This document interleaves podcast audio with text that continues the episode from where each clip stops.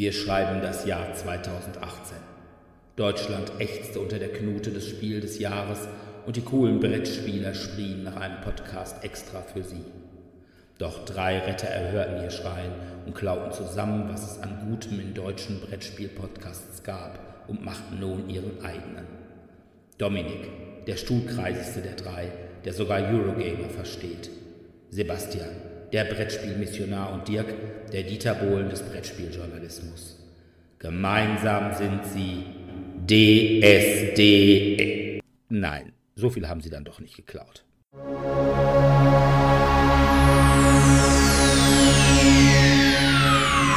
Ladies and gentlemen, may I have your attention, please? The show starts in 10, 9, 8, 7, 6, 5, 4, 3, 2, 1, go. Ja, hallo erstmal. Willkommen zur 34. Folge von DSD, dem Brettspiel-Podcast. Wir haben alle Skripte unserer bisherigen Podcasts zerrissen, die neuen Packungen für die neuen Skripte aufgemacht und befassen uns deswegen heute mal mit Legacy-Spielen. Ob wir da alle so viel zu sagen können oder ob Dominik es allein bestreiten muss, wir werden sehen. Zunächst kommen wir mal zu den Medien und wie ich das das letzte Mal schon gesagt habe, war ich die letzten zwei Wochen im Krankenhaus und da konnte ich dann relativ viel DVD gucken und lesen, weil in meinem Krankenhaus gab es noch niemals Internet, beziehungsweise es gab nur noch eine Stelle, wo man einigermaßen übers Handy Internetempfang hatte, aber auf dem Zimmer war da nichts mitzumachen. Dirk, ich habe dir gesagt, du sollst nicht immer diese Wald- und Wiesenkrankenhäuser benutzen. Und ja, Wald und, Wald und Wiese passt ziemlich gut, weil das war das Krankenhaus in Plettenberg. Aber dafür habe ich zwei Hubschrauber-Einsätze mitgekriegt, wo Ja, dann also quasi direkt vor meiner Raucherecke Hubschrauber gelandet sind, was man auch nicht jeweils hat. Bist du denn dann auch wenigstens dann irgendwie noch danach dann ins Spaßbad da gegangen? Die haben noch so viele Rutschen. Auch mit, die, mit dem Luftkissen-Ding, wo man irgendwie auf bis zu 100 km/h beschleunigt werden soll oder sowas. Nein, das bin ich nicht, weil ich bin ja Ah. operiert worden und ich konnte selbst duschen, nur mittels einer Mülltüte, die ich mir um den Fuß gewickelt habe. Von daher wäre 100 km/h im Spaßbad echt nicht so die Sache. Außerdem hat es die ganze Zeit geregnet, also von daher wäre auch kein Spaßbad-Wetter gewesen. Ja, also die meisten sind ja drin, die meisten Rutschen. Also beziehungsweise die Rutschwände, bis auf die Stehrutsche, glaube ich. Ich glaube, da wird man das. Ich habe keine Ahnung. Aber jedenfalls, ich habe gelesen, und zwar den ersten Band einer dreiteiligen Serie, die ich mir zugelegt habe, weil da über Kickstarter schon ein Spiel zu rausgekommen ist, was relativ gut bewertet worden ist und wo ich die sanfte Hoffnung habe, dass man es möglicherweise auf der Messe in Essen auch kriegen kann. Wer weiß, wie das Spiel heißt? Hm, hm, hm.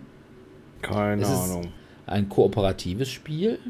Hummel Einhorn, das kooperative Spiel. Nein, da gibt es, glaube ich, auch keine Bücher zu. Pandemie? Und, und es geht um Superhelden. Aber nicht Marvel oder DC oder so. Hä? Ähm, Ist, äh, nee. Also, das Spiel, was ich meine, ist The Reckoners. Und das ist nach einer dreibändigen Serie von Brandon Sanderson gemacht worden. Und den ersten Band, nämlich Steelheart, habe ich davon gelesen. Worum geht es? In der Welt tauchen auf einmal sogenannte Epics auf. Diese Epics sind eigentlich ja, Superhelden, muss man schon sagen. Ja, die Superkräfte, die die haben, sind durchaus unterschiedlich ausgeprägt. Also einige sind eher ziemliche Schwachmaten und einige sind ziemlich super. Und das Problem, was damit einhergeht, ist, dass diese Superhelden nicht wirklich superheldisch sind, also nicht wirklich gut sind, sondern jeder von diesen Epics ist im Prinzip, sobald er seine Epic-Kraft hat, wird er zum Arschloch. Hm. Und so auch hier. Das Buch fängt damit an in der Vergangenheit und zwar zehn Jahre vor dem eigentlichen Handlungszeitraum. Da ist nämlich der Hauptprotagonist David mit seinem Vater in der Bank und da kommt auf einmal ein Epic rein. Und dieser Epic, der kann irgendwie Leute zu Staub zerfallen lassen und tut das auch allein weil er Spaß dran hat. Und dann kommt noch ein anderer Epic, nämlich der namensgebende Steelheart. Und ja, sagt erstmal diesem minderen Epic, dass er hier mal gar nichts zu melden hätte, weil er hier in Chicago, wo das Ganze spielt, der Obermax ist und überhaupt erst nicht mag, wenn irgendwelche Leute in seinen Banken Dinge machen. Dann will der Vater, der auch immer das Gute im Epic glaubt, will also schon auf Steelhard zugehen und sagen, hey, hey, super Steelhard. Bis der dann auf einmal auf, auch anfängt, Arschlochdinge zu tun, indem er irgendwelche Wachen grillt. Und dann will dieser erste Epic, will Steelhard von hinten umlegen. Und um das zu verhindern, erschießt der Vater an Steelhard vorbei, diesen zweiten Epic, und dabei wird Steelhard verletzt. Was ihn dazu bringt, dass er komplett durchdreht und ganz Chicago in ja, Stahl verwandelt und den Vater mit der Waffe, mit der der Vater ihn eigentlich gerettet hat, umlegt. Was gewisse Rachegelüste in David weckt, der dann zehn Jahre später sich unbedingt einer, ja, wie soll man sagen, Befreiungsorganisation, nicht wirklich, aber so eine Widerstandsgruppe namens Die Rächer. Der will er sich anschließen und das gelingt ihm auch und es geht jetzt in diesem Buch darum, wie sie versuchen, diesen Stil hart umzulegen. Das heißt, erstmal versuchen sie ihn rauszulocken, indem sie andere Epics, die ihm quasi dienen, so als so eine Art, ja, wie soll man sagen, Offiziere. Und ja, ob das gelingt und was es da für Verwicklungen gibt, das überlasse ich dem geneigten Leser. Ich war sehr, sehr angetan von dem Buch und werde mir jetzt auch den zweiten und dritten Band direkt zulegen und lesen. Das ist zwar so ein bisschen, ja, ich glaube, man nennt das heutzutage auf Neudeutsch Young Adult, weil dieser David, der ist irgendwie so um die 18 rum.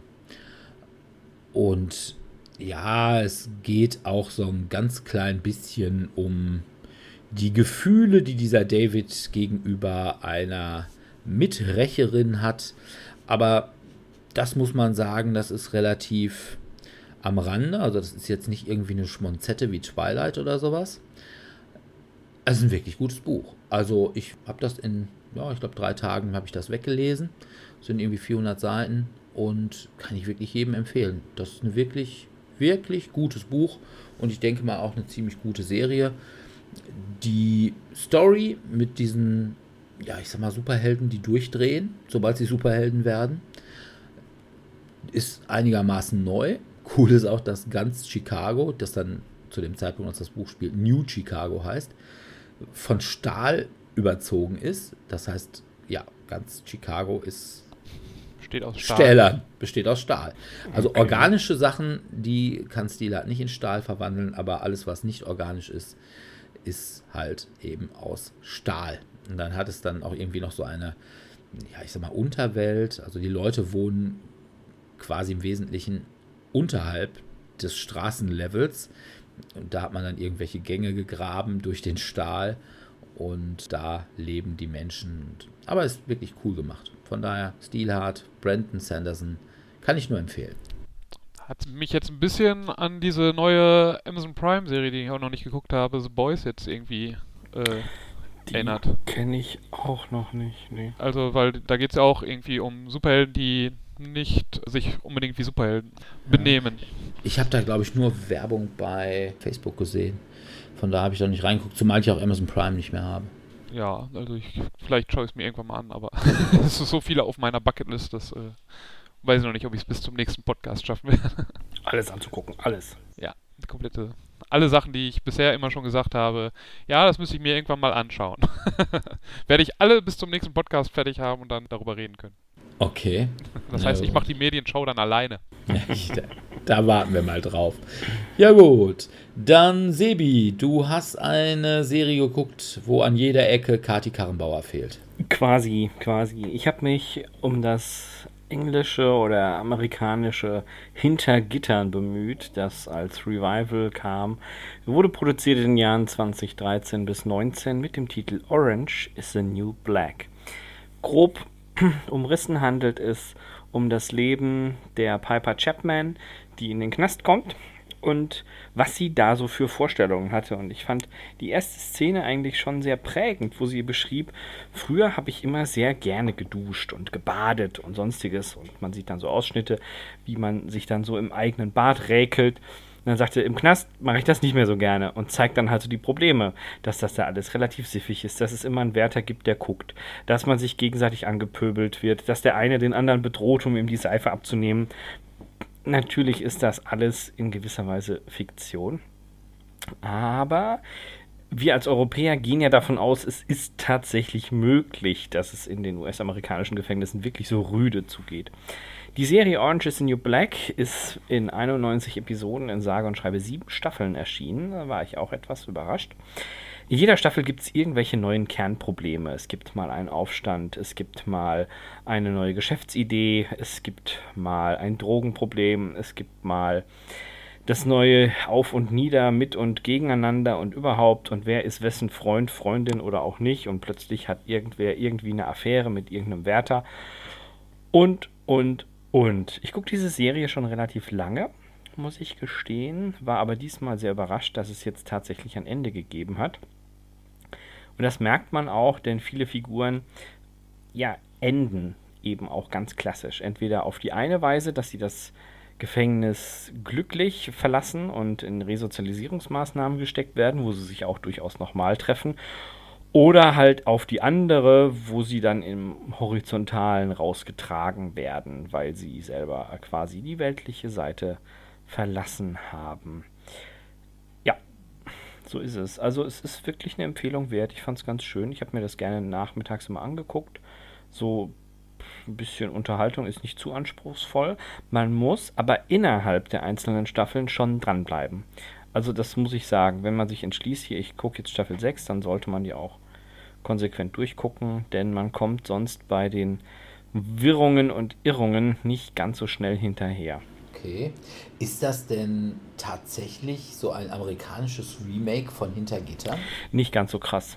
Aber es kommt der Sache Nein, in der Tat. Ist das, ist das, war das die Intention, dass die gesagt haben, oh, wir haben Hintergittern gesehen und machen wir mal nicht. genau das Gleiche? Also, Wie Deutsche auch immer versuchen, irgendwelche ich weiß, es gab ja mit Bastian Pastewka so ein Breaking Bad-Verschnitt äh, oder sowas. Nee, also ganz so deutlich wird es hier nicht in den Quellen, die ich recherchiert habe, was da jetzt die Inspiration dafür war. Was ich ganz spannend finde, ist, dass der Sender Netflix tatsächlich Werbung dafür gemacht hat in Deutschland mit Kati Karenbauer alias Walter und mit ihr so eine Art Kurztrailer geschnitten hat, in dem man sie ständig in ihrem Gefängnisoutfit sieht, das eben identisch ist mit dem Outfit der Insassen von Urge is the New Black und dann immer irgendwelche Dialoge reingeschnitten hat, so, hey, wer ist denn die Neue da? Rückblende, man sieht Karrenbauer, wie sie da reinkommt. Ah, das ist die verrückte German hier, die, die dürfen wir nicht anquatschen und so. Ja, wie heißt denn die? Nein, also ja, Walter oder so. Das war schon mega genial. Also das muss ich, muss ich ehrlich zugeben. Ist sehr gute PR-Kampagne gewesen. Okay. Ja. Aber mit etwas Werbung zu machen, was dann gar nicht dann in der Serie stattfindet? Ja, das ist manchmal einfach fies. Also es wurde ja dann auch indirekt geködert, so nach dem Motto, gibt es tatsächlich ein Wiedersehen zwischen der Deutschen in diesem Frauenknast? Ja, nein, vielleicht. Schauen Sie sich die nächste Staffel an, bla bla bla. Oh, gut. Ja. Okay. Ja, das Unvorstellbare ist noch geschehen. Es geschehen noch Zeichen und Wunder. Dominik hat das Unsägliche getan. Er hat, er hat ein Buch, er hat ein Küche Buch aufgeräumt. Ach so, nein, nicht die Küche aufgeräumt. Ja gut. Ja. Man kann nicht alles haben, ne? Also welche Betriebsanleitung hast du dir angeguckt? Ach so. Hm. Ja, kurz vorm Urlaub dachte ich mir, ich bräuchte ja mal ein Buch, wenn ich mich da irgendwie am Strand lege oder sowas und habe dann bei meinen Eltern zufällig, also in meinem alten Kinder-Jugendzimmer, dann ein Buch gefunden, was ich da irgendwie vor zehn Jahren mal geschenkt bekommen haben muss. Es ist auch noch der schöne Gratulationsaufkleber da drauf über den Preis. Oh.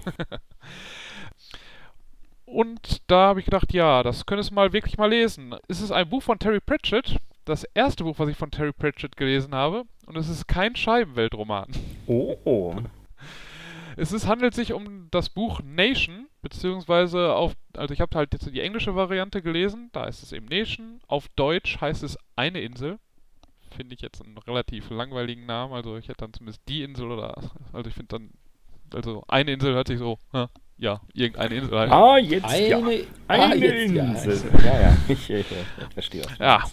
Also worüber handelt das Buch? Das Buch hat mehr oder weniger zwei Hauptcharaktere. Einmal einen Bewohner einer, es ist halt so eine halbfiktive Welt, wo es halt im Südpazifik halt verschiedene viele Inseln gibt. Und ein Junge, der jetzt auf seine Mannswerden-Mission geschickt wurde und dann eigentlich jetzt die Mission dann auf der, auf, muss ja auf eine ganz separate Mannwerden-Insel äh, draufgehen und wollte dann zurückrudern, aber wurde dann von einem Sturm überrascht und überlebt das, während seine gesamte Insel eigentlich ausgelöscht wird. Und von einer britischen, vom Aristokraten, die Tochter, die zu ihrem Vater nach Porto Meca oder sowas geschickt wird, also auf jeden Fall auch äh, zu ihm, kommt auch in den Sturm, ganze Schiff platt, nur sie überlebt und sie lernen sich dann halt auf dieser Insel kennen, müssen sich dann erstmal verstehen lernen mit ganz vielen Missverständnissen. Mit der Zeit kommen dann auch neue Leute auf die Insel, weil das war die quasi die Hauptinsel dieses eingeborenen Volkes, also quasi es heißt eben The Nation und die Nation darf nicht untergehen, also das ist das das Hauptthema dann erstmal davon. Aber es gibt eben die Nation trotzdem ja auch erstmal nicht mehr, aber man versucht dann langsam wieder Zivilisation oder wieder so einen Stamm dann aufzubauen.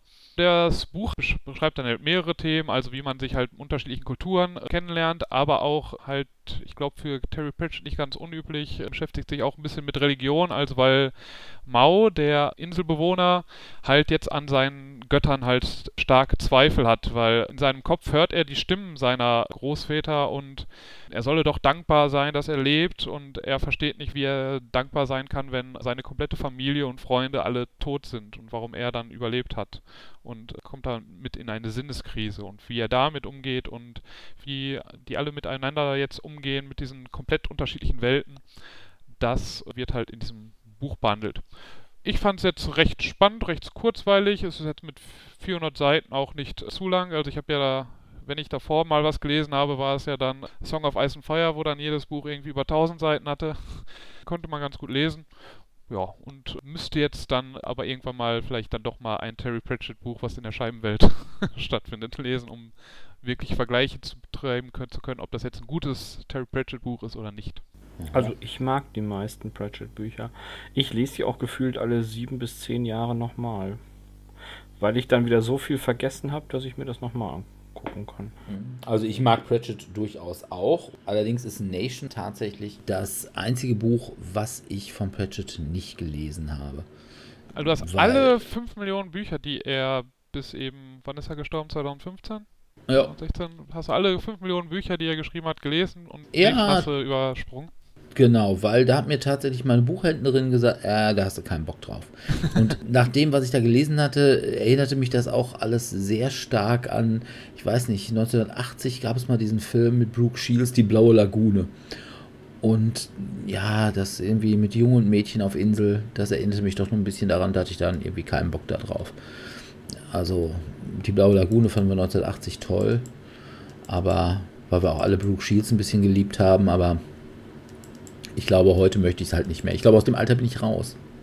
Ja, aber es ist da- jetzt ja auch kein Soft-Porno-Buch, also jetzt um äh, zum, zum Sex oder sowas ist da jetzt eher höchstens quasi, dass die Elizabeth, äh, ich muss mal kurz, äh, nee, nicht Elizabeth, jetzt habe ich den Namen.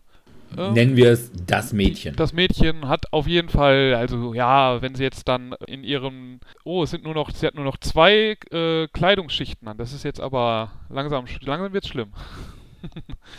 das ist dann schon ein Problem. Ich fand es aber auch nicht so. Ich meine, die Dorfbewohner oder die Dorfbewohnerinnen wahrscheinlich haben dann weniger an, aber das ist halt absolut nicht der Fokus äh, des Buches.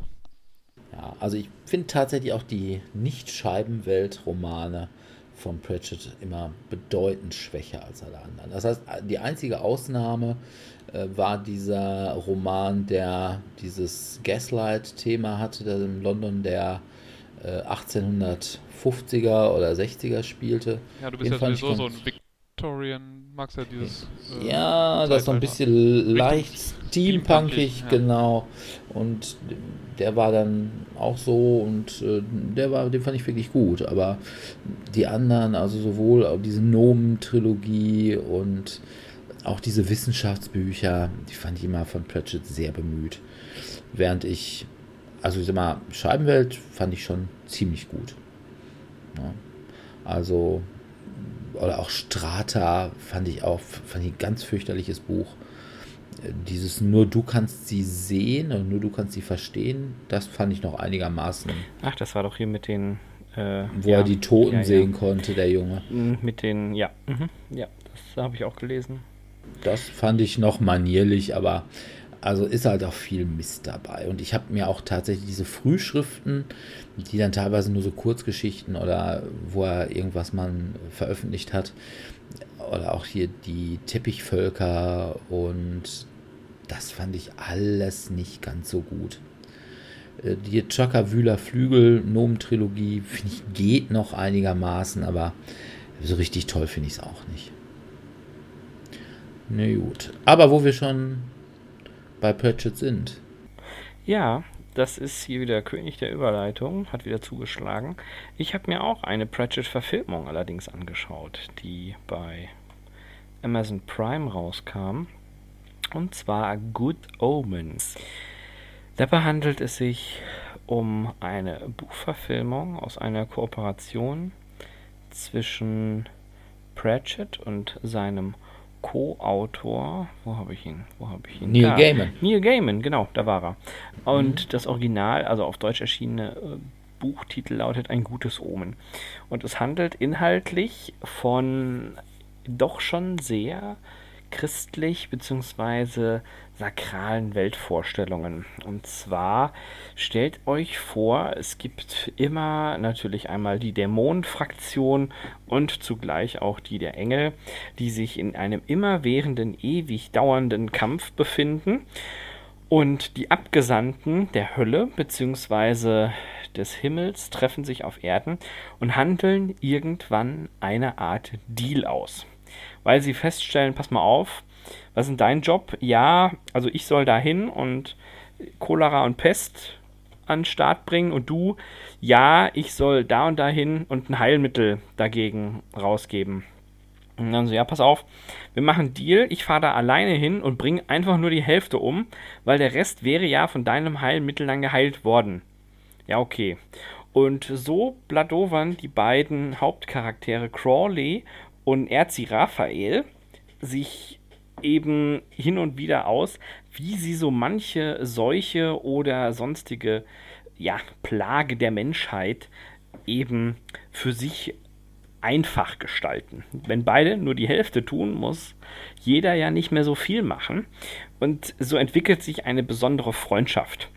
Und im Zuge dieser Freundschaft gibt es ein kleines Missgeschick. Und zwar schickt der Höllenfürst persönlich den Antichristen auf die Erde. Der soll dort geboren werden, soll dann ganz charakteristisch von einem amerikanischen Botschafter aufgezogen werden, um ihm eben die ganzen guten, bösen Werte der Welt angedeihen zu lassen. Und im Krankenhaus beziehungsweise in der ja von Nonnen geführten Niederkunftsanstalt gibt es eine Verwechslung, weil die eine Nonne einfach mal kurz nicht aufgepasst hat.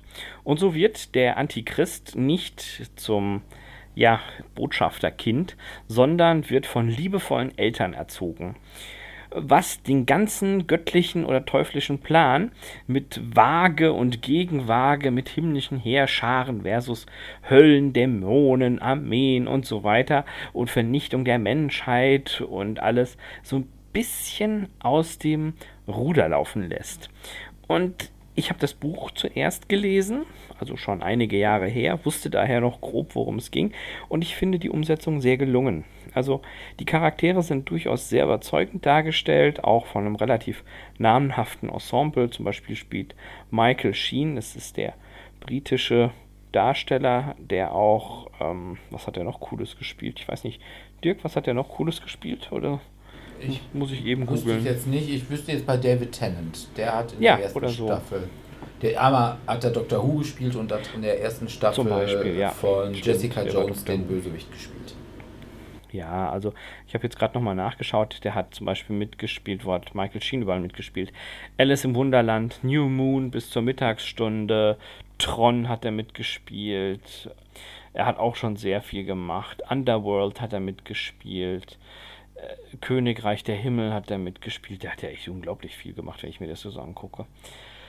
Und ja, die beiden ergänzen sich auch wirklich hervorragend. Es ist sehr schön, den beiden zuzusehen, wie sie miteinander immer liebevoll, wie so ein älteres Ehepaar, sich necken und dann der eine immer die Vor- und Nachteile des anderen gekonnt herausarbeitet. Es ist eine Miniserie, es gibt halt nur sechs Episoden, reicht aber vollkommen, um die ganze Handlung sehr schön umzusetzen, finde ich auch, wie schon erwähnt, sehr gelungen. Und ja, wie und wo die Apokalypse verhindert wird oder nicht, möchte ich den Zuhörern nicht vorwegnehmen. Natürlich werden dann auch die apokalyptischen Reiter herbeigerufen, aber auch da haben Gaiman und Pratchett schon in weiser Voraussicht den ein oder anderen der zeitlichen Evolution angepasst, sodass es vielleicht den ein oder anderen jetzt in zeitgemäßer Form gibt.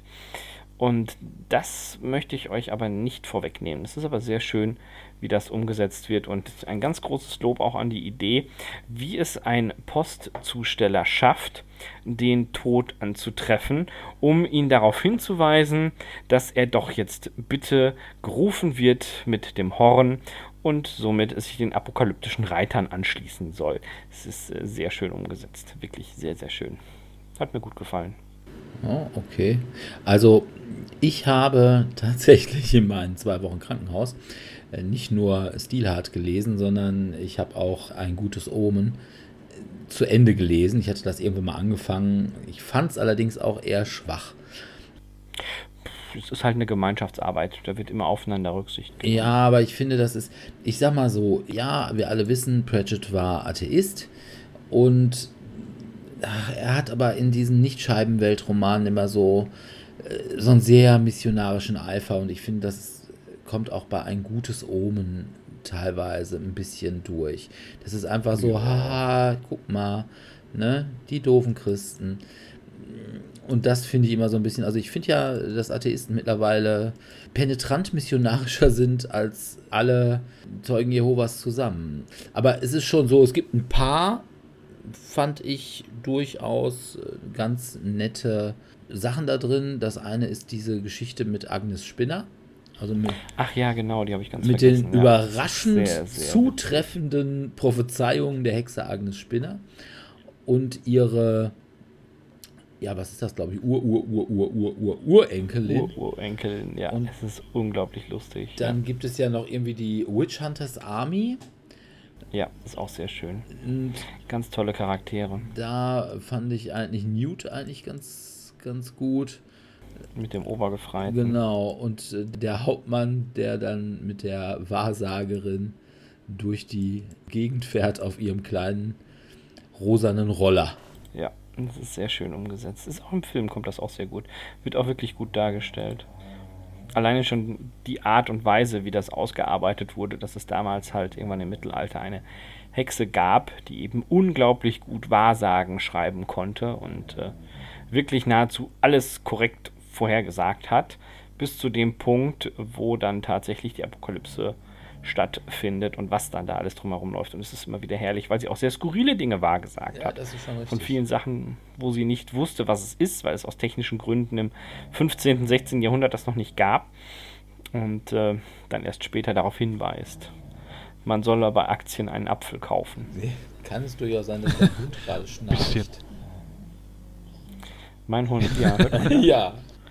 Ah, okay. Also. Nee, die liegt, die liegt hier im Raum. Also, liebe Zuhörer, das bin nicht ich oder irgendeiner meiner Mitstreiter, das ist mein Hund. Die liegt im Hintergrund und schnarcht.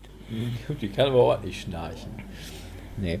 Ja, das äh, kann Aber sein. was ich bei Pratchett auch finde, gerade was ich jetzt wieder in dem Buch gesehen habe, der kann nur ganz schlecht Enden schreiben.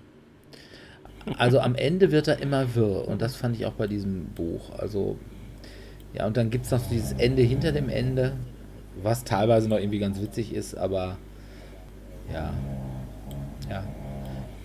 Da findet Wilma genau das Gleiche, was ich zu dem Ende Das sage. äh, bringt zum Schlafen, regt zum Schlafen an. Gut, dann kommen wir mal zu meinem. Ich habe nämlich auch im Krankenhaus DVD gucken können und da war ich ganz begeistert, weil ja Disney jetzt die X-Men zurückgekriegt hat von Fox und deswegen jetzt auch X-Men-Serien machen kann. Und die erste X-Men-Serie war Legion. Legion ist grundsätzlich im Comic erstmal David Haller. Und David Haller ist der Sohn von Professor X, ist im Comic eine multiple Persönlichkeit, also Persönlichkeitsspaltung. Und jede dieser multiplen Persönlichkeiten hat eine andere Superkraft. Und er kann sie ja, später auch kontrollieren. Also er kann quasi die einzelnen Persönlichkeiten einschalten und hat dann jeweils die passende Superkraft. Das zum Comic. Die Serie ist anders. Also Verweise auf die X-Men gibt es eigentlich nur im Logo. Es geht darum, dass David Haller erstmal in einer, ja, in einem Sanatorium oder schlicht in einer Klapsmühle ist. Und da lernt er eine andere Insassin kennen, nämlich Sid Barrett. Sid Barrett kann kurzzeitig die Persönlichkeit von anderen Leuten übernehmen. Und das Ganze ist extrem wirr. Also zwischenzeitlich weiß man irgendwie gar nicht mehr, ja, was ist das jetzt? Ist das jetzt real? Ist das nicht real? Offensichtlich wollten die Macher der Serie ja das Ganze aus Sicht von David Haller machen und der ist ja geisteskrank und deswegen muss das alles so wirr sein. Wobei er ist halt eben nicht geisteskrank, er hat eine multiple Persönlichkeit und von daher sieht eigentlich jede Persönlichkeit von ihm die Sache relativ klar. Also das ist nicht irgendwie ja so ein komplett durchgeknalltes Traumerleben, sondern ist ein ganz normales Erleben, nur eben aus der Sicht einer anderen Person. Zwischendurch kommen die dann auch aus dieser Einrichtung raus. Die Insassen werden da von irgendwie einer geheimen Regierungsorganisation überwacht und befragt und die wollen natürlich aus David Haller irgendwie den Supermutanten und den Super Supersoldaten machen. Ja, so bekannt, so bewährt. Und die Gegenseite will das eben nicht. Und zum Schluss kommt dann eben raus, es gibt einen hinter dem allen und insbesondere in David Haller wohnenden Gegenspieler, der auch bekannt ist aus den X-Men Stories und ja, ich möchte sagen, ist nicht unbedingt mein Lieblingsantagonist und als ich dann gehört habe, oh, wer es ist, da habe ich gedacht, ja, hm, erklärt vieles. Die Stories sind auch bei den X-Men immer ein bisschen wirr und nicht besonders gut. Ich fand die Serie nicht gut. Also ich habe es äh, zwar komplett durchgeguckt, aber irgendwo nach der zweiten Folge habe ich eigentlich schon gesagt, nee, das ist, das ist nichts und das ist auch in den folgenden sechs Folgen dann auch nicht wirklich besser geworden. Steht drauf, dass da ein unglaubliches Star-Aufgebot äh, dabei sein sollte, das sehe ich auch nicht. Da ist gerade mal als David Heller Dan Stevens, der bei Die Schöne und das Biest mitgespielt hat. Und dann war eine Rachel Keller als Sid Barrett, die aber auch, die hat zwar schon überall mal mitgespielt, irgendwie in ein paar Folgen von Fargo, aber ansonsten auch nicht die ganz große Aktrice. Also Legion braucht man nicht unbedingt. Ich werde mir jetzt vielleicht auch noch mal, es gab ja jetzt noch eine zweite Serie, die, ja, ich sag mal, ans X-Men-Universum angelehnt ist, wo es um irgendwelche Mutanten geht, die in einer Familie leben und dann ihre Mutantenkräfte entdecken. Mal gucken, ob das besser ist. Also Legion kann ich keinem empfehlen. Es war nicht wirklich gut. So, mit schwachen Ende kommen wir jetzt auch weiter zu einer von mir nicht so großen Empfehlung. Wir müssen an dieser Stelle ja. eins sagen. Damit die, die damit die Leute jetzt die nächsten fünf Minuten das richtig äh, genau, einordnen damit die Leute können. die nächsten fünf Minuten überspringen können, wenn sie da komplett gegenteiliger Meinung sind. Ich Dominik mag Pulp Fiction nicht.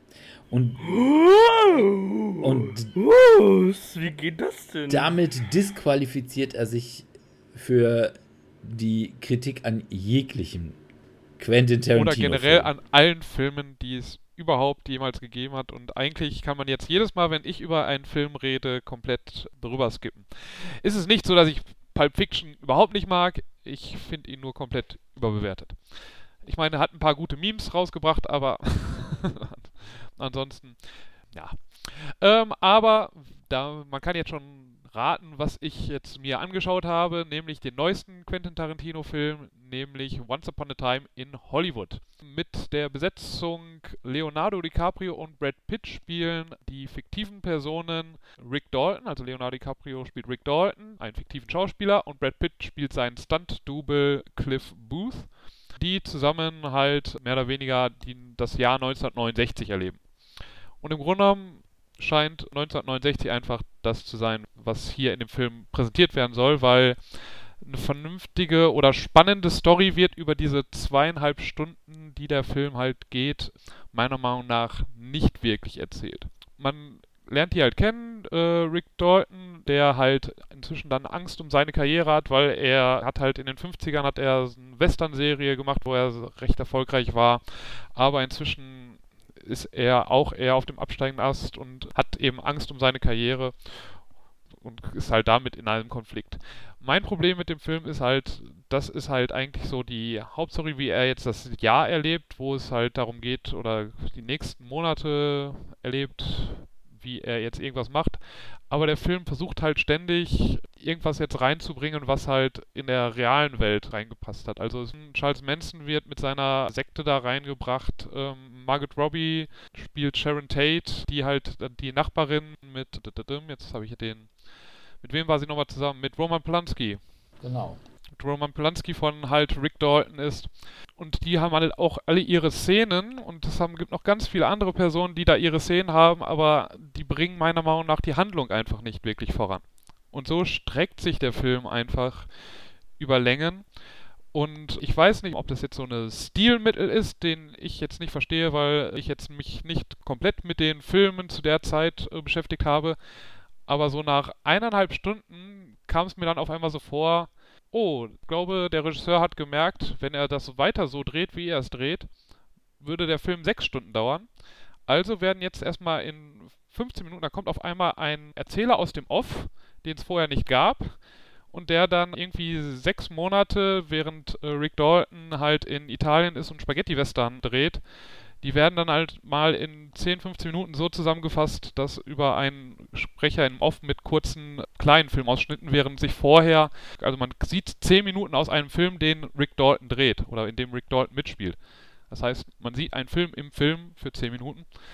Ja, kann man machen, aber ist jetzt für mich dann auch wieder eher so eine, also wenn man halt diese, das immer als Liebeserklärungen an die Filme der Zeit ansieht und dann mit diesem Film der Zeit wirklich was anfangen kann, dann mag das einen vielleicht wirklich begeistern. Mich konnte das jetzt hier eben nicht abholen. Also von daher für mich eher so ein, es war jetzt absolut nicht der schlechteste Film, den ich jemals gesehen habe. Ich finde ihn, also davon, dafür ist halt sowohl Quentin Tarantino in seinem Stil zu gut und auch ähm, Leonardo DiCaprio und Brad Pitt liefern komplett solide schauspielerische Leistungen. Nimmt man auch alles ab, was sie dort in dem Film erleben. Und Brad Pitt hat wirklich, also spielt wirklich eine richtig coole Rolle da. Also das macht schon echt Spaß, manchmal dem zuzusehen. Vor allem dann in dem Quentin Tarantino ganz üblich. Ganz am Ende muss natürlich nochmal richtig brutal gemetzelt werden. Das macht dann halt auch so. Also man wird halt nochmal mit einem Bang entlassen. Aber ja, jetzt nur für die letzte Viertelstunde, dann sollte man vielleicht dann doch auf, also wenn man nur darauf wartet, dann sollte man vielleicht warten, bis er irgendwie bei Netflix ist und dann schaut man sich die letzte Viertelstunde an und kann sich dann an der diesem Gewalterguss ergötzen, dass er, dass äh, Quentin Tarantino ja generell immer sehr gut zelebrieren kann. Aber ansonsten fand ich, dass dann hat sich dann doch schon sehr gezogen. Also wer das eben, wer vielleicht mit der Ära mehr anfangen kann und das dann immer als Liebeserklärung sieht, dass man dann da halt mal Bruce Lee sieht, der am Set von Green Hornet ist oder so, oder ähm, wenn man da auf der Ranch dann ist, die äh, von Charles Manson und seinem Kult dann da walten wird. Da, dann gibt es eine Szene, wo Sharon Tate quasi ins Kino geht und ihren eigenen Film sich anschaut und die sich an den Reaktionen der Zuschauer erfreut was dann auch wieder fünf Minuten einnimmt, wo ich so dachte, ja, ist ja ganz nett, aber wirklich weiter bringt mich das jetzt nicht. Vor allem hat sie jetzt auch keine tragende Rolle in dem Film. Naja. Aber da dürfen mich dann andere, vielleicht schaut sich ja Sebi dann das nochmal in der nächsten Woche an und kann mir dann sagen, ich habe doch gar keine Ahnung. Wir werden sehen. Okay. Ja, dann kommen wir zu unserem eigentlichen Thema. Und zwar Legacy-Spiele. Jetzt mal die erste Frage. Was ist ein Legacy-Spiel? Ein Spiel mit einer Kampagne. ja, Kampagne, Wo man was, ja. Das Spielbrett auch verändert oder überhaupt irgendwie was dauerhaft verändert, was nicht nur einfach ein Charakter ist, weil dann wäre ja auch Descent schon, schon Legacy. Meistens hat es halt was noch mit irgendwelchen Boxen oder Schachteln zu tun, die man aufmachen kann eventuell mit Karten, die man zerreißen darf. Mhm. Oder oh ja, Sachen das, das sorgt in der Tat für viel Herzblut. Für viel, viel Herzblut. Ja. Dinge zerreißen in Schachteln, ja. Also ist es tatsächlich nur Legacy, wenn ich irgendwas, ich sag mal, zerreiße oder beschreibe oder beklebe? Also ich. Also ich persönlich hätte als Legacy eingeordnet, wenn eine Entscheidung den weiteren Spielverlauf permanent beeinflusst erstens auch nicht rückgängig zu machen ist und darüber hinaus, dass sie dann auch, ja, wie soll ich sagen, permanenten Einfluss also, behält.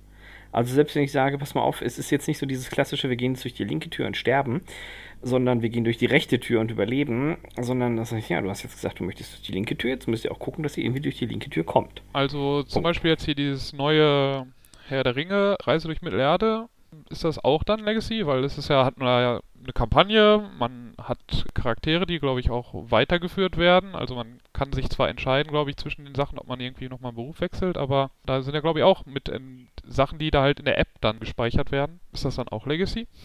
Ja, ist eine gute Frage. Aber das ist eine gute Frage. Ich würde dann tatsächlich sagen, wenn man sagt, das ist Legacy schon, dann wäre tatsächlich Descent Second Edition auch Legacy. Denn ja. da habe ich nur Kampagnen ja. und ja. ich habe auch immer neue Regeln oder Gegenstände. Gut, ich muss die nicht vorher aufreißen. Ich muss die aus einem nee. Stapel raussuchen. Ähm. Wenn ich jetzt nicht jede Karte in irgendeinem Stapel zu Anfang erstmal mir angucke, dann ist diese Karte auch neu, auch wenn ich sie auch sonst auf den Umschlag gezogen hätte. Ja, aber bei diesem Beispiel fand ich es jetzt mit Decent gar nicht so verkehrt. Ich würde das schon als Legacy einordnen, denn es ist ja tatsächlich spielentscheidend jeweils von Runde zu Runde, ob man es geschafft hat. Äh, ich sage jetzt einfach mal x Monster zu töten, die dann einfach dem dunklen Lord in der nächsten Runde fehlen. Oder nicht? Ja, und es ist tatsächlich sogar, je nachdem, wie ich mich entscheide bei Descent, komme ich in einen anderen Handlungsbaum. Also die haben ja oftmals in den Kampagnen da so, so eine Baumstruktur und wenn ich ja, sage, da habe ja. ich dieses und jenes gemacht oder ich habe gewonnen, dann habe ich auf einmal andere, das nächste Abenteuer ist dann eben anders. Aber ich würde trotzdem halt sagen, also ich würde trotzdem noch schon noch unter zwischen Kampagne und Legacy unterscheiden und würde deswegen Descent eben nicht als Legacy beschreiben, weil das Hm. Spiel sich für mich nicht ausreichend ändert. Also für mich, ich habe jetzt zugegebenermaßen nur die Pandemic Legacies gespielt und da verändert sich halt schon auch das, das nächste Spiel verändert sich schon ziemlich oder kann sich zumindest ziemlich stark verändern, wenn ich jetzt eine neue Box aufmache, wo dann ein komplett neues Ja. oder ein ziemlich neues Spielgefühl. Also natürlich ist es immer noch auf einer gleichen Basis, aber es sind jetzt nicht nur einfach, okay, wir haben jetzt nochmal einen neuen Gegner oder ich habe jetzt einen neuen Gegenstand bekommen, sondern ich habe jetzt in diesem in der Box habe ich irgendwas aufgemacht, womit ich jetzt vorher gar nicht gerechnet hätte, was ich jetzt auch gar nicht erwartet hätte und dadurch ist halt die Spielwelt schon nochmal sehr stark verändert und halt eben auch dauerhaft äh, eventuell verändert. Und auch dieses, dieses, also bei den Kampagnen, da habe ich trotzdem noch das Gefühl, ja, ich kann ja dann äh, die Runde einfach nochmal spielen, ähm, während ich beim Legacy, dadurch, dass ich halt was zerreiße, dadurch, dass ich was aufklebe, dadurch, dass ich was beschrifte, kann ich jetzt nicht einfach sagen, ach ja, es ist jetzt nicht so gelaufen, wie wir uns das vielleicht vorgestellt haben. Das Szenario spielen wir jetzt nochmal neu. Klar kann man das theoretisch Ja. machen, Mhm. wenn man jetzt irgendwie, es gibt ja dann Leute, die sagen, ja, ich mache jetzt alles nochmal auf irgendeiner Folie oder sowas, womit man wieder alles abmachen kann. Aber das, dadurch wird halt das, dieses Legacy-Gefühl für mich flöten gehen. Aber dann wäre ja nach deiner Definition ein Legacy-Spiel, wo es ein Reset-Kit gibt, kein Legacy-Spiel mehr, oder? Ja, das kann ja schon, aber wenn ich halt das komplette Spiel nochmal komplett von vorne spiele, aber nicht so, dass ich jetzt sage, ich spiele jetzt eine Mission quasi nochmal neu. Also was weiß ich, die dritte Mission, die ist jetzt nicht so gelaufen, wie ich mir das vorgestellt habe. Ich spiele die jetzt nochmal neu. Bei einer Kampagne ist das ja durchaus möglich, wenn jetzt man sich bei Descent immer hat man ja, ich weiß jetzt nicht, wie es jetzt mit der App ist, aber ich könnte mich ja mit dem Spielleiter beim Original Descent Second Edition, kann ich mich ja darauf einigen, ja, wir spielen das jetzt nochmal neu, weil das war jetzt ja gar nichts oder sowas. Das ist de- zumindest möglich. Ja, Das ist, gibt, diese Möglichkeit Ja, habe ich okay. bei Legacy eigentlich nicht. Okay. Ich sehe es eher so, dass Legacy eine Spezialform von Kampagnenspiele ist. Ich hatte, ich weiß gar nicht, über welche Sache wir da gesprochen hatten. Ich glaube, es ging um Online- oder um generell PC-Adaptionen von Brettspielen, wo Dirk auch dann mal im Nachgang gebeichtet hat, dass er gerne seinen Hauptcharakter äh, leben lässt und deswegen, bevor er ein, ein, ein Kampagnenspiel macht mit seiner, mit seiner Mortime-Bande, immer ein Backup-Save das gegebenenfalls nochmal lädt, weil er dann sagt, oh Mann, ey, ich habe diesen dusseligen Troll oder Oger oder was es ist so teuer bezahlt und so mühsam aufgewertet. Wenn der jetzt stirbt, würde mich das doch schon deutlich zurückwerfen. Und dann dachte ich mir, hm, okay, das ist ja bei einer Legacy-Kampagne so nicht möglich. Wenn also, der tot ist, ist der tot, ne? Ja. wenn er tot ist, ist er weg. Also Genau, wäre weg, quasi eine, wäre Legacy eine Kampagne, wenn sie denn so roguelike ist. Also wie in diesem damaligen Videospiel Rogue, wo es eben auch keine Speicherstände gab. Beziehungsweise wo man nicht wieder neu laden konnte. Hm. Ja, doch. Also wenn man doch, doch. Ich find, Ja, das so also, lassen. wobei Ja. halt, wie gesagt, für mich kommt nochmal dass dieser Aspekt eben dazu, wo ich halt das Spiel schon noch stark verändere, ne? Also, was halt erstmal bei einem normalen Spiel ja häufig nicht so der Fall ist. Also, dass ich halt, da kommt vielleicht mal so eine kleine Mechanik nochmal dazu oder ein kleiner Gegenstand oder einmal ein, einfach ein neuer Gegner, Endboss, der vielleicht äh, sich jetzt, der sich von der Spielmechanik ein bisschen ändert, aber so, dass das dann noch eine Story dann auch noch vielleicht häufig dann erzählt. Also, und da ist dann man ja bei den, was jetzt ja wirklich als Legacy angesehen wird, halt sowas wie Seafall oder sowas, da soll ja auch das mit der Story so und so ein bisschen hapern. Oder Queensdale ist ja, glaube ich, auch nicht, also ich habe selber nicht gespielt, aber soll jetzt ja auch nicht so die packende Story haben, die, finde ich, also schon Pandemie oder Pandemic Legacy ja schon vermitteln kann. Was erwarten wir da auch bei den Autoren, ne? Ja, das äh, müsste ich jetzt, äh, hätte ich eigentlich jetzt wieder erwarten müssen, dass gerade bei den Queensdale Dem Söldnerpärchen dass das der Kommentar die wieder kommt. Brands. Ja, gut.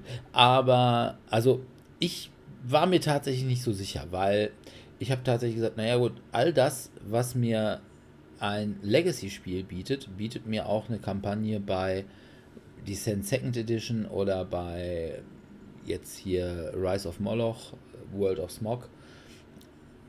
da habe ich genau das Gleiche. Gut, ich reiß nichts kaputt. Wobei man ja auch sagen muss, ob ich beim Legacy-Spiel irgendwelche Karten kaputt reiße oder nicht, das ist ja mir überlassen. Ja. Also ich könnte ja, wenn ich wollte, bei Descent auch irgendwelche Sachen einfach kaputt reißen. Was weiß ich, wenn ich ein Charakter ist verstorben, ja, dann kann ich ihn kaputt reißen. Steht Kaputt aber reißen, puff, nicht weg, so in den ja. Regeln, dass du das machen solltest. Ja, Das wäre nicht ganz regelkonform und der Besitzer des Spiels fände das wahrscheinlich auch nicht. ja, nun muss man, ja gut, wenn es mein eigenes ist, äh, dann Ja, und wie gesagt, bei Also du kannst vielleicht aus, du kannst dann eben aus Descent, wenn du möchtest, kannst du dir ein Legacy-Spiel selber basteln, aber ähm, ja und ich kann das doch auch nicht als konzipiert dann als äh, Legacy-Spiel. Ja, weil, weil die so schlau waren, um mir zu sagen, ja, pass mal auf, ihr müsst hier nichts kaputt reißen, ne? Legt's einfach wieder in die Schachtel. Ne? Das, kann man auch. Während mir die Regeln eine, keine wirklich spielrelevante Vorschrift machen, sondern einfach nur eine produktrelevante Sache. Das reißt du jetzt kaputt. Und ich sage, ja, wenn es doch in den Regeln steht, dann reiß ich es auch kaputt. Ja, aber du hast ja auch dann noch mit das mit dem Aufkleben, mit den Charakteren, mit denen da ja was passieren kann, die Ja gut, ich klebe irgendwelche neuen Regelchen in mein Regelbüchlein. ja aber eben auch auf die Karte, ne? Also Ja, äh, zum Beispiel, also also Ja. ich meine, ich spoilere ja auch nicht zu verändert. viel, wenn ich jetzt bei Pandemic Legacy 2, das sieht man ja schon auf dem Rückseite der Schachtel, dass man nur noch einen kleinen Teil der Erde hat und dass man jetzt quasi die Welt neu entdecken muss, weil man wieder Kontakt zu anderen Gruppen aufsuchen möchte. Das ist ja das Grundkonzept des zweiten Teils. Oder auch beim ersten Teil, wenn wenn es darum geht, die Städte, dass die Städte langsam zugrunde gehen an den Pandemien, da klebt man ja dann auch quasi Marker drauf, dass die Städte schlechter oder besser werden. Also man kann sie ja versuchen wieder zu retten. Ja, aber das Ähm, ist doch nur ein Gimmick. Ich könnte das doch genauso gut. Ich meine, machen wir uns nichts vor. Ich als Spieler weiß ja, wie die Welt aussieht. Ich, ich kann mir ja so eine Weltkarte, die ist mir ja grob bekannt, ne? So mit Afrika und äh, wo Amerika liegt und dass auf der anderen Seite eben Asien und China und Indien und sowas ist. Das weiß ich ja. Und ob ich dann auf einmal die Aufkleber mit den tatsächlichen Küstenregionen dahin klebe oder nicht.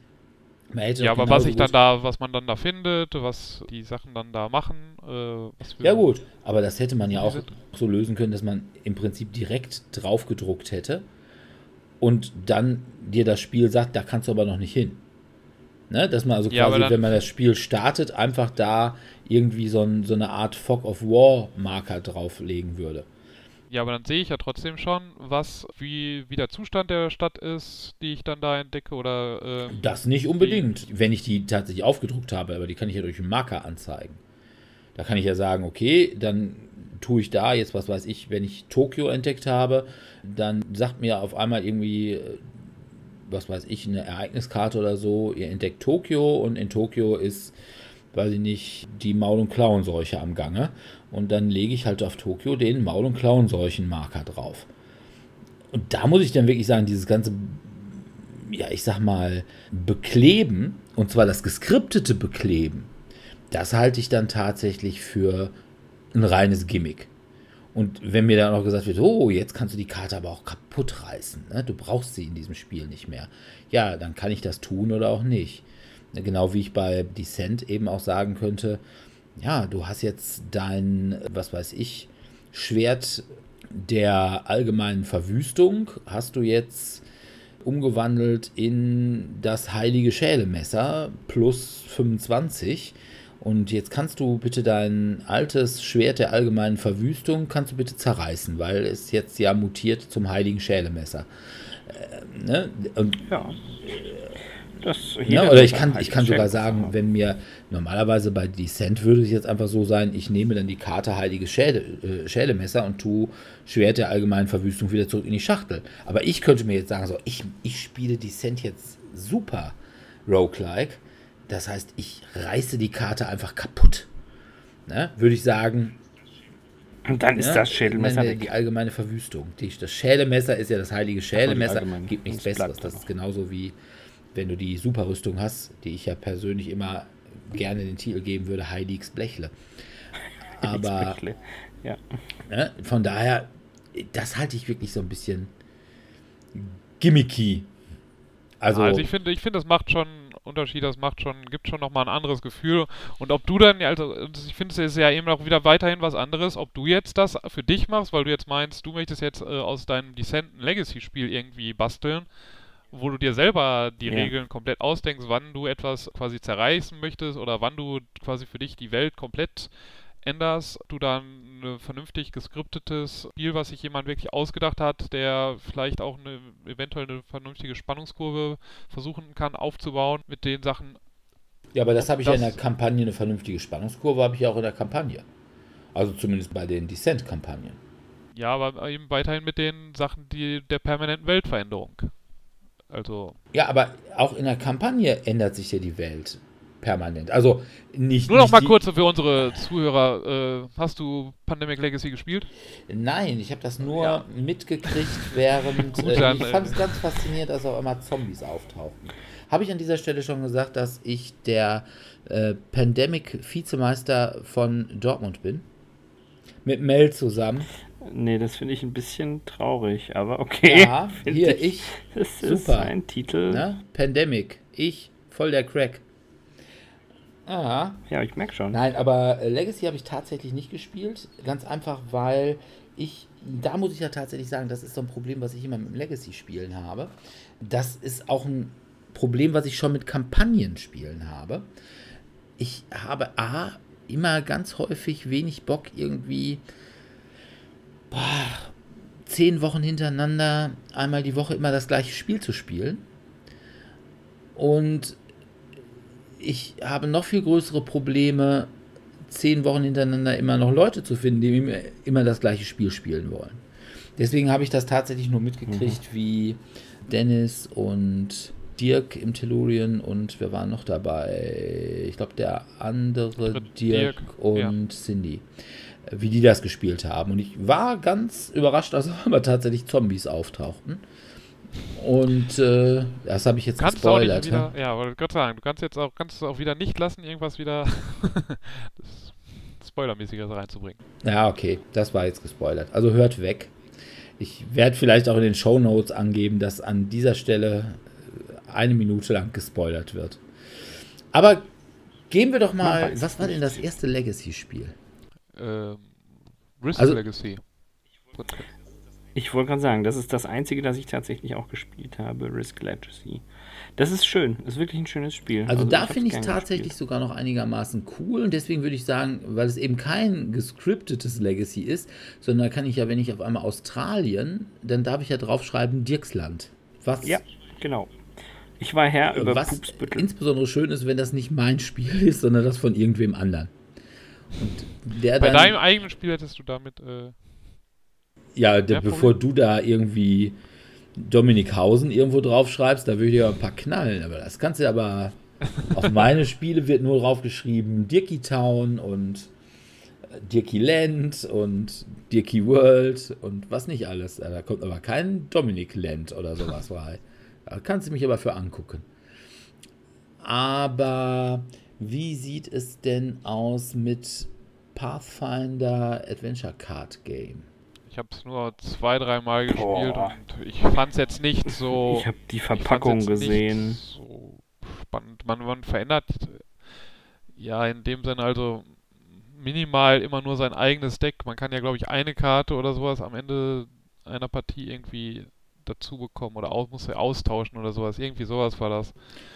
Aber Äh. man hat ja schon irgendwie, dass man da neue Pakete mit Karten oder so erst später öffnet. Ne? Ich habe das Spiel, da sind ja immer so verschiedene Boxline drin und was weiß ich, die nächste Box kann ich erst öffnen, wenn ich irgendwie. die, die erste Mission geschafft habe. Ja. Ja, oder so, aber ja. also im Grunde genommen ist Ja. das dann doch auch wieder Ja. also einfach eine Kampagne, weil ich finde, da hat, hat sich jetzt, also ich, ich habe es jetzt wie gesagt nicht vielleicht nicht ausreichend gespielt, um es komplett bewerten zu können, aber für mich hat sich da jetzt nicht ausreichend was verändert gehabt von einem Spiel zum anderen oder während des Spielens vor allem. Also das halt teilweise auch, also bei Pandemic Legacy ist ja auch während der Mission teilweise dann, oh, jetzt muss hier auf einmal was aufgeklebt werden oder jetzt unser Ziel hat sich jetzt komplett verändert. Wir müssen jetzt das hier zerreißen, weil jetzt was passiert ist und ähm, müssen jetzt uns was auf was anderes fokussieren und so weiter. Also und also in den drei, vier Spielen, wie gesagt, zwei, drei Spielen, die ich da gespielt habe, hat sich jetzt da für mich jetzt relativ wenig verändert und also, also das Spielprinzip bleibt natürlich immer das gleiche. Ja. Es ist halt ein Deckbilder. Ne? Was ja, will sich da groß ändern? Ja, also das für, für das ja, nächste gut, also. du dann halt, durftest du dann einen von den Gegenständen, die du irgendwie hattest, durftest du dann mit ins nächste nehmen oder was? Ja, gut, du hast natürlich in der neuen Box hast auch neue Gegner und was nicht alles. Das ist schon so. Ja, aber ja, dann kam, glaube ich, Pandemic Legacy. Damit kam dann erstmal der große Legacy-Boom. Pandemic Legacy 1 und im, ich glaube, zwei Jahre später dann 2. Ja, zwischenzeitlich gab es dann äh, das schon meiner Meinung nach ein bisschen gefloppte Seafall. Ja, es ist super gefloppt. Wobei man aber sagen muss, es ist ja, also sagen wir mal so, Mr. Legacy ist ja Rob Davio. Eigentlich. Der hat Risk Legacy gemacht, der hat Pandemic 1 und 2 gemacht. Ja. Der hat, kommen wir später vielleicht auch noch zu, Betrayal Legacy gemacht. Aber dass ihm dann Seafall tatsächlich so gefloppt ist, ich meine, ich glaube, das war, glaube ich, ein Kickstarter, ne? Seafall? Äh, kann sein.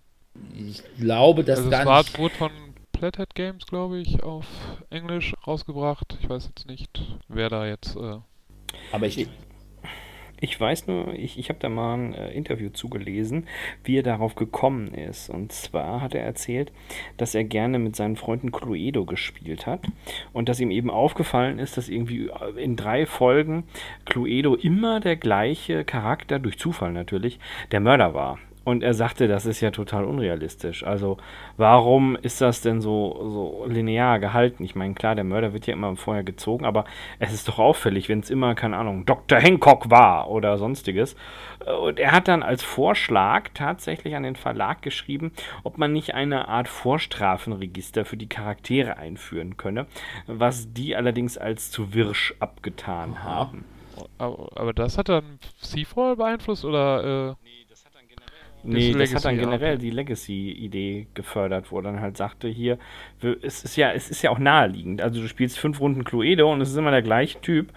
Das ist natürlich Zufall, aber dass du dann halt auch erkennst, also, nee, das ist ja immer hier, keine Ahnung, Oberst Pinto in der Bibliothek mit dem gezackten Dolch des äh, hohlen Schädelmessers. Also, wenn du halt mehrfach die gleiche Konstellation hast oder zumindest mehrfach den gleichen Mörder, dass er einfach sagte, da, da fehlt doch der Spielspaß. Und alleine, dass das möglich ist, fand er doof.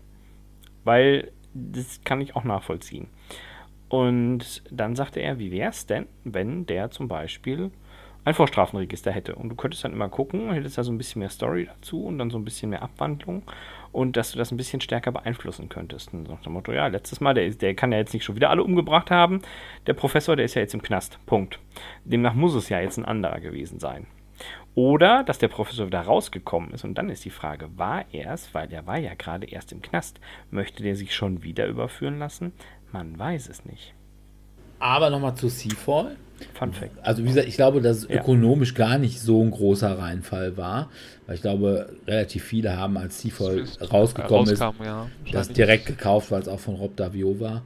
Und es ist dann nur in den Kritiken, haben dann alle gesagt, so, ja, pff, äh, hat auch keiner richtig gesagt, das ist so richtig schlecht, aber die meisten haben halt gesagt, ja, äh, ist halt so, äh, aber äh, woran ist Seafall so richtig gescheitert? Also ich weiß es nicht, ich habe es nicht gespielt. Also ich glaube, was ich halt damals beim Dice Tower so mitbekommen habe, ist, dass man, dass es teilweise auch frustrierend sein sollte, wenn man jetzt irgendwie etwas fast geschafft hätte und dann, also weil es ja kompetitiv ist, also während man jetzt, wenn man jetzt etwas fast geschafft hat und dann gemeinsam quasi hinterher versagt hat und man dann wieder zurückgesetzt wird fürs neue Spiel, ist es vielleicht nicht ganz so frustrierend als Gemeinschaft und man, weil man vielleicht dann auch als Gemeinschaft dann noch Bonus bekommt, als wenn man jetzt in einem kompetitiven Spiel irgendwie kurz davor war, etwas zu schaffen, aber dann wurde, weil jemand anderen dann das dann das Spiel quasi oder den Abschnitt des Spiels jetzt gerade gewonnen hat oder beendet hat, wird jetzt alles wieder von ihm auf Null gesetzt und man hat seinen ganzen Fortschritt, den man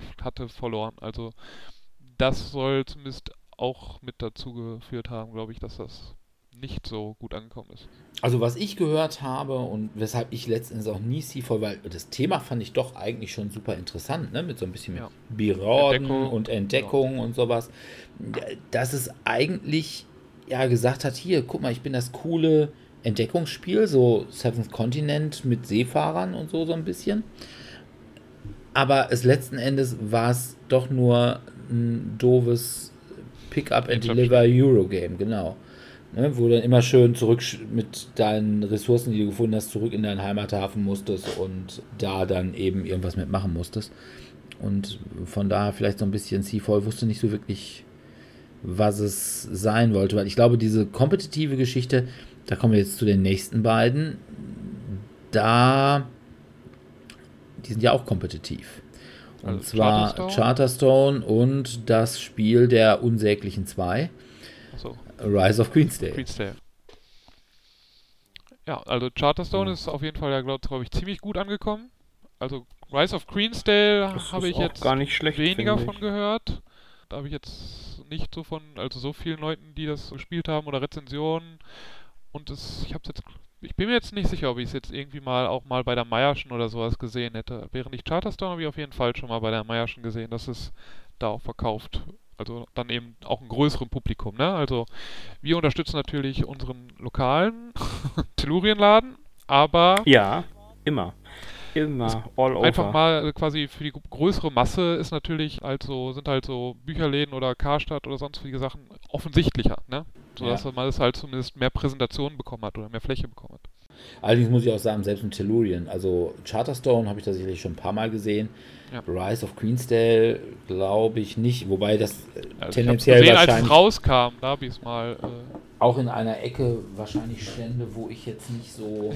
nicht so häufig genau, nachschaue. Das will ich nicht ausschließen, aber bei Rise of Queensdale ist mir diese Söldnerhaftigkeit der Brands also wirklich deutlich geworden. Also, ne, da gesagt, oh, Exit-Spiele sind jetzt aktuell, oh, da machen wir doch ein Exit-Spiel. Oh, Legacy ist jetzt der neue Trend. Da machen wir doch jetzt mal ein Legacy-Spiel. Und ich warte eigentlich darauf, dass ich denke mal, ich würde fast wetten, dass von dem Brands auf dieser Messe noch ein Roll and Ride rauskommt. Hm. Meinst du, weil die ja, gerade im Kommen sind? Weil die sind ja schon fast wieder am Abappen. Aber äh, von daher, hm, und demnächst machen sie wahrscheinlich auch noch irgendwas mit Storytelling. Ist zwar auch irgendwie, ja, ich würde dann doch sagen, Schuster, bleibe bei deinem Leisten, aber naja, dann müssen die wissen. Wie sieht es mit Fabelsaft aus? Wurde von vielen Leuten als Legacy-Spiel benannt. Oder es wurde halt beworben damit, aber ja. ich glaube, es hatte, also ich habe Fabelsaft jetzt nicht gespielt, aber es schien mir, so wie ich dann das, was ich jetzt in Videos und so gesehen habe, zu sein. Das ist eigentlich halt, dass du einfach, also es verändert halt durch neue Karten, die reinkommen, schon die Spielmechanik. Aber du hast halt eben dieses, du kannst es ja immer wieder spielen und eigentlich auch mit den verschiedenen Karten immer gleich, also quasi. Du hast halt eben dieses, dieses Permanente, finde ich, nicht so da drin. Ich sehe darin eher so eine Art Dominion Light, weil du halt einfach ein ähnliches Basisdeck nutzen kannst, aber durch eine neue Kombination neue Stärken oder Schwächen damit reinziehen. Ja, und es ist natürlich auch so ein freiwilliges, ich sag mal, gut, es wird ja gesagt, du sollst halt nach dem Spiel die Karten nicht wieder in der Originalzusammenstellung zusammenlegen und auch nicht mischen, sondern quasi den ganzen Stapel ja. auch in den nächsten Spielen immer runterspielen. Da hast du natürlich dann einfach Abwechslung, aber und ich habe das tatsächlich auch mal gespielt, ich fand das nett. Von der Idee her finde ich das auch gut. Es ist so ein bisschen, ich sag mal, Legacy. Light. Weil du kannst dich ja entscheiden, was, und das steht ja auch nicht dabei, zerstören sie diese Karte. Also ich weiß, bei der einen oder anderen Runde Pandemic Legacy, da hat der Mitspieler schon echt nahezu geweint. Wo es dann auch äh, im, im, heimischen Haushalt darum ging, Schatz, zerreiß jetzt die Karte. Nein, das kann ich nicht. Ich muss erst gucken, was drauf ist. Nein, wir werden nie erfahren, was drauf ist. Es gibt jetzt hier, wir zerreißen die und schmeißen sie weg. Nein, nein, nein, das geht nicht. Also, das, äh, ja, kann ich auch nachvollziehen. Ich kenne auch bestimmt den einen oder anderen Spieler, der das nicht über sich bringen könnte, mit der Ungewissheit zu leben, wo ich dann sage, ja, das ist, du hast dich für Türchen Nummer 3 entschieden, wir sind hier nicht bei irgendeiner Game Show, äh, jetzt muss er halt äh, damit okay. leben. Wie sieht es mit Gloomhaven aus? Legacy oder nicht? Es, es hat halt die Box. Nee. aber, wie, aber ja. ich habe also da ist auch wieder sowas. Ich habe es jetzt nicht gespielt, das heißt, ich wage es jetzt nicht, mich da jetzt zu weit aus dem Fenster zu lehnen, um zu sagen, das ist jetzt Legacy oder nicht Legacy. Also es wird ja bei Boardgame Geek wird unter Legacy-Spielen auf jeden Fall genannt. Aber ja, aber nur weil die anderen ja, ja, Kinder und, das aber so die, sehen, genau, die so Kategorisierung sehen. bei Boardgame Geek ist generell nicht immer so ganz zuverlässig. Also weiß ich, da steht ja Also manchmal ich zum Beispiel nicht bei so. Boardgame Geek einfach nur mal um so ein Bild davon zu bekommen, wenn man jetzt Deckbuilding-Spiel hat, jedes Spiel, was irgendwie einen kleinen Mechanismus Deckbuilding drin hat, wird dann teilweise ja dann schon darin kategorisiert. Obwohl man jetzt Deckbuilding-Spiel für mich jetzt ein Spiel ist, wo hauptsächlich Deckbuilding das Hauptfokus Ja. drin ist. Und Ja. ähm, dadurch, da ich es nicht gespielt habe, kann ich jetzt nicht genau sagen, ob es jetzt bei Gloomhaven äh, so ist, dass es halt eigentlich wirklich ein Legacy-Spiel ist oder ob es jetzt eher in die Kategorie, ja, das hat minimal Legacy-Anleihen, die da reingebracht werden, aber ist, ist in Wirklichkeit einfach keins. Das kann ich jetzt nicht selbst behaupten. Ja gut, ich glaube auch, Ich das ist ähnlich. wirklich doch eigentlich wirklich nur ein klassisches Kampagnenspiel. Du hast halt eben irgendwann Ja. setzt du deinen Charakter zur Ruhe. Ja, also wenn es das ist, das kann ich auch bei Descent haben. Da sage ich auch nach der zweiten Kampagne, so, mein Charakter hat jetzt ein Haus und ich nehme jetzt, Ja, ich nehme jetzt mal Kinder. neuen.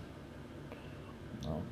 Na gut. Das einzige Legacy-Spiel, was ich leider noch nie gespielt habe, aber was mich immer anlächelt, was es natürlich auch wieder nur auf Englisch gibt und wahrscheinlich auch wieder auf Deutsch nie rauskommen wird, wie das Spiel, wovon das ein Ableger ist, Betrayal Legacy.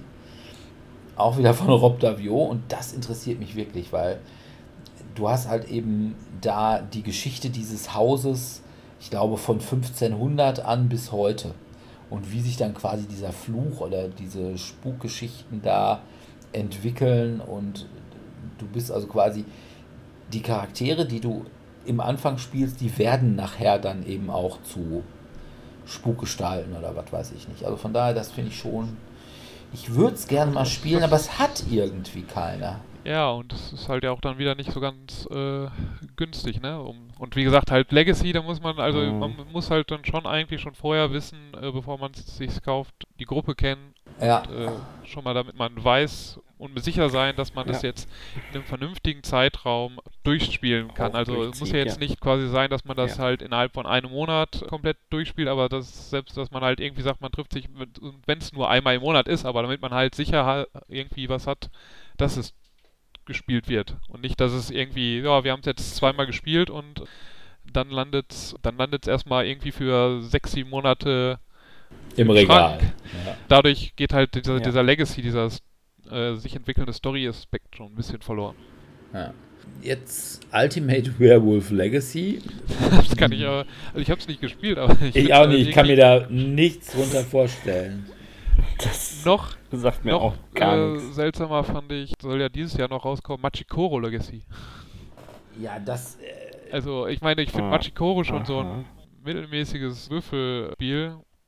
Mm, Und dazu jetzt ein Legacy-Spiel kann ich mir jetzt schwer vorstellen, außer dass da jetzt einfach wieder ein paar neue Karten dazukommen. ja, oder dass du in der zweiten. Runde dann eben mit Die, deiner. die besseren Häuser kaufen kannst. Ja, oder mit der, mit der Stadt, die du beim ersten Mal hattest, weiterbauen musst oder irgendwie sowas.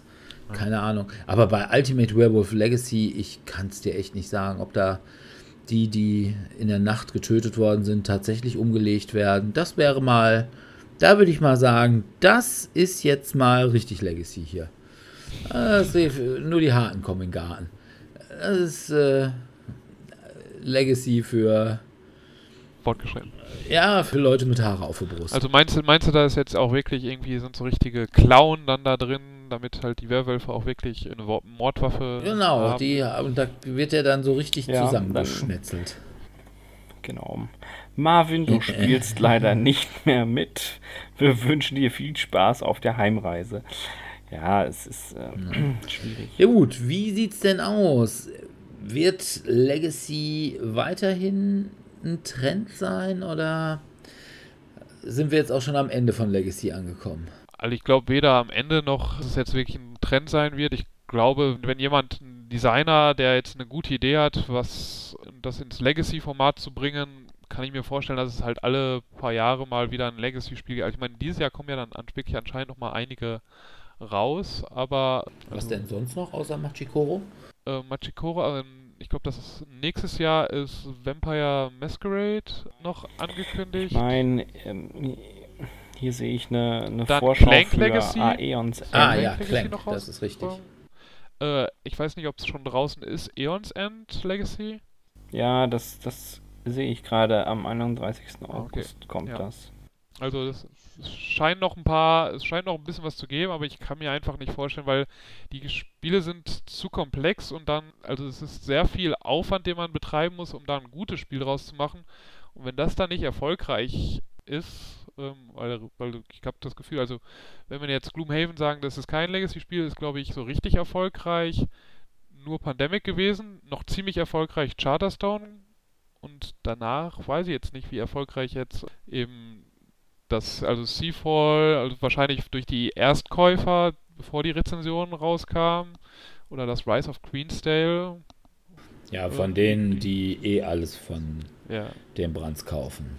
ja oder äh, auch jetzt hier Ah. die Betrayal oder Ultimate Werewolf, also vielleicht dann halt die Fanbase hat vielleicht das gekauft, die jetzt immer Werwolf spielt oder die immer Betrayal und auf der House of the Hill spielt, dass die das dann jetzt einfach sofort mitkaufen, aber äh, ich habe jetzt zumindest jetzt noch nicht so gehört, dass das jetzt, dass die jetzt so richtig durchgeschlagen sind. Also bei Betrayal ist es, glaube ich, auch zum Beispiel nicht nach Deutschland, also zumindest nicht auf Deutsch übersetzt worden. Ich meine, das Grundspiel ja auch schon nicht.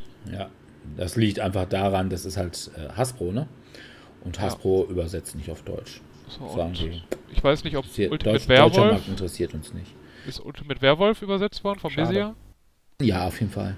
Ich meine, das wäre vom Bezier. Also. One, One Night Ultimate äh, Werewolf ist auf jeden Fall auf Deutsch übersetzt worden, ja. Äh, nicht das One Night, sondern das äh, Ultimate Werewolf Legacy. Ne? Achso, das weiß ich nicht. Das ist ja jetzt auch erst rausgekommen, meine ich, letztes Jahr oder so, ne? Ja, ja, letztes Jahr, aber ob es jetzt auch dann, also die bringen, haben das ja schon dann immer irgendwie relativ zeitnah äh, Auf Deutsch, das auf Deutsch weiß gebracht. ich nicht. Zumindest die One Night Sachen kamen ja dann zumindest ein halbes Jahr später oder wurden dann zumindest relativ nah dann angekündigt. Ja. Also wie gesagt hast, habe ich jetzt auch noch nicht auf Deutsch zum Beispiel gesehen. Also weiß ich jetzt nicht, ob es jetzt in den USA groß eingeschlagen ist. Ist denn schon ein Pandemic Legacy Season 3 angekündigt? Ich habe zumindest noch nichts Offizielles gehört, aber ich hätte jetzt mal getippt, dass es. Also, das ist schon noch. Ich glaube, das Legacy, also das Season 2 war, glaube ich, schon nicht mehr ganz so erfolgreich wie Season 1, weil das hat ja dann nochmal diesen Überraschungseffekt. Aber Ja.